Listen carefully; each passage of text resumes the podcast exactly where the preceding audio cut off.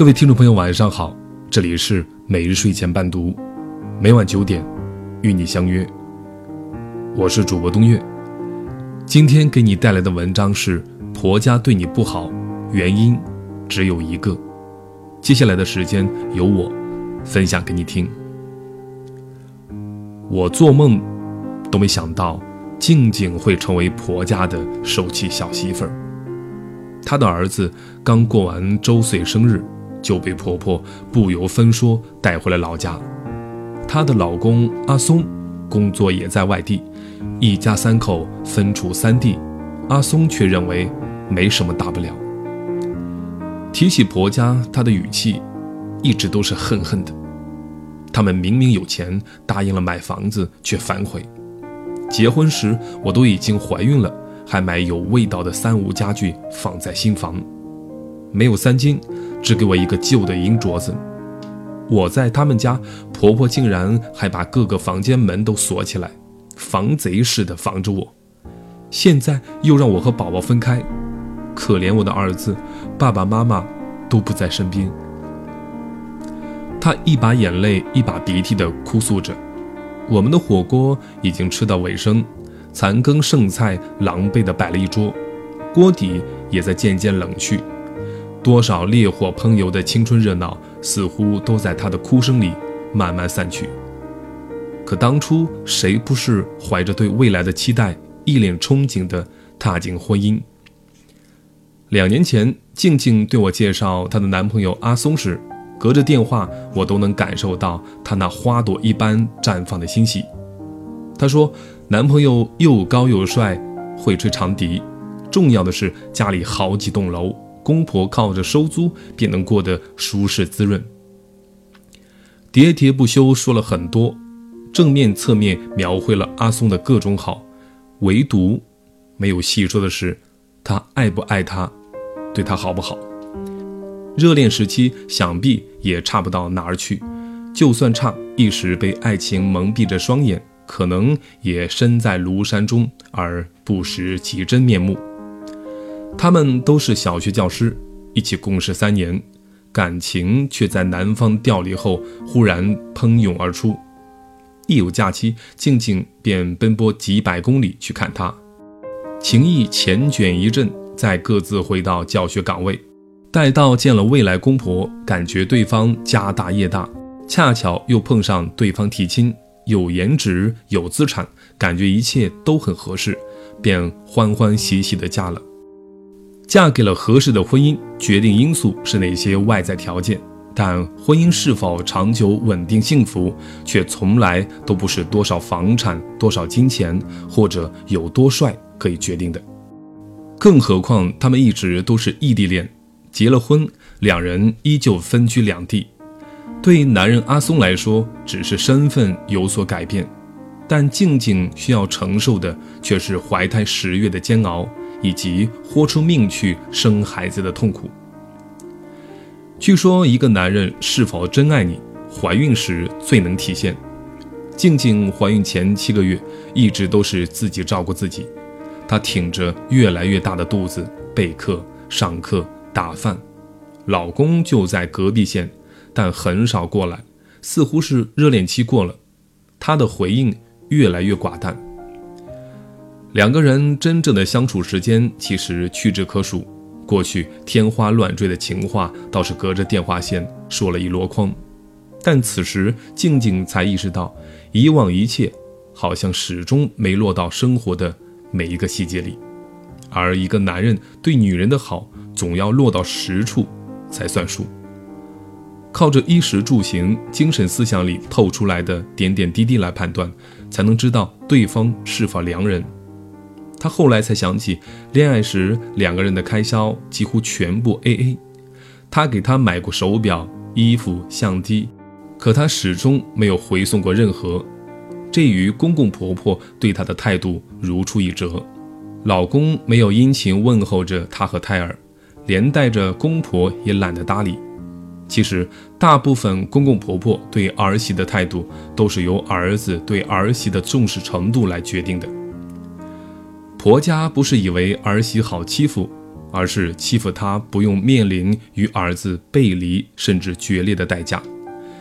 年纪轻轻的女孩只身进入一个陌生家庭，要想过得幸福美满，需要能力强大，需要情商高超，但最最需要的是丈夫发自真心的尊重、信任和爱。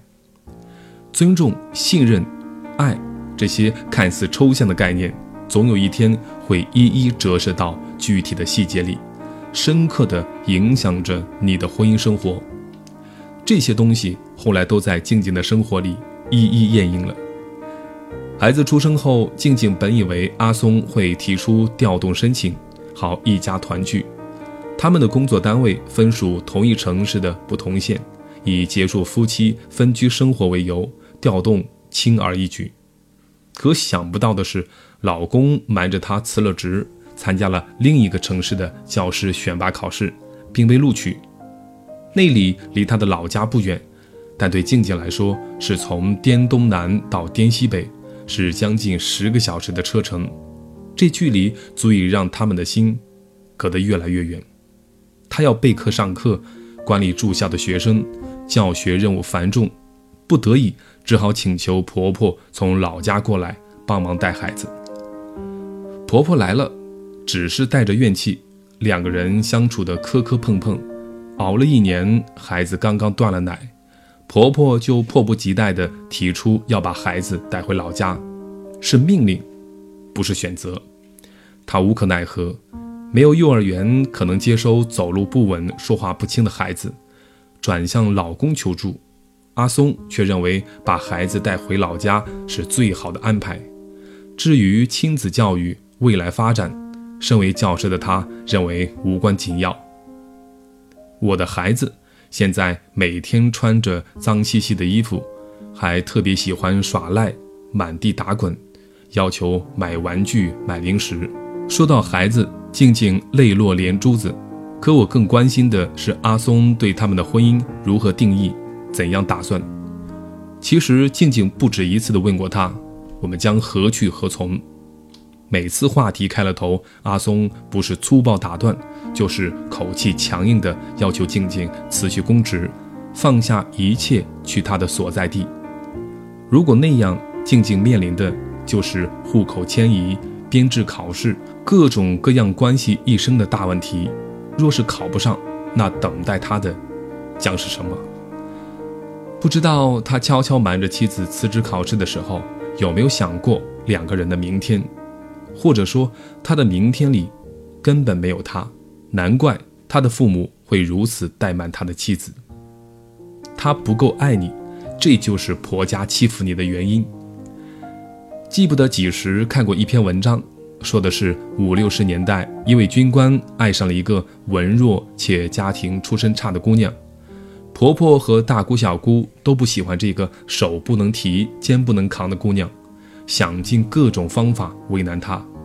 军官知道后，将两个妹妹臭骂一顿，当着全家人的面郑重其事地宣布：“她是我的妻子，你们欺负她就是欺负我，自己看着办。”从那以后，婆媳姑嫂间相安无事，两个人也和谐美满地过了一辈子。一个真正深爱着妻子的丈夫，不会容忍任何人。欺负自己的妻子，哪怕那个人是生养自己的父母。今天晚上的故事就分享到这里，感谢你的收听。每日睡前伴读，每晚九点与你不见不散。晚安。